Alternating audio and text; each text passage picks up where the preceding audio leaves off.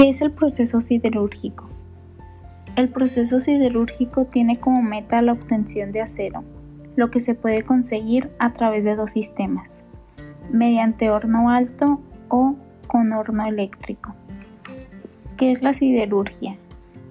La siderurgia es la metalurgia del hierro y básicamente consiste en el proceso de transformación de la materia prima del mineral de hierro en acero, o sea, en una aleación metálica constituida por hierro y una proporción especialmente reducida de carbono, entre 0.02 y 2%, más algunos metales adicionados, cromo, cobre, fósforo manganeso, níquel, silicio, vanadio, titanio, entre otros, que le otorgan a la aleación propiedades específicas.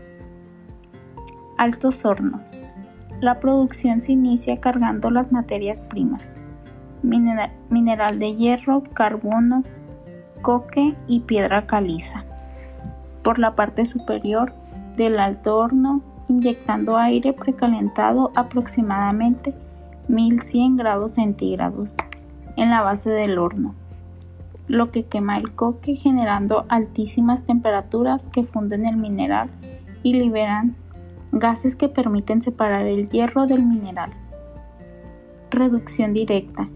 El horno de reducción directa es alimentado por la parte superior con mineral de hierro generalmente en forma de pellets inyectándolo, inyectándole un gas reductor rico en monóxido de carbono e hidrógeno, que reacciona con el oxígeno de hierro removiendo el oxígeno y convirtiéndolo en hierro metálico, que puede ser producido en forma de hierro, esponja o en briquetas, las que posteriormente son procesadas en el horno eléctrico al arco.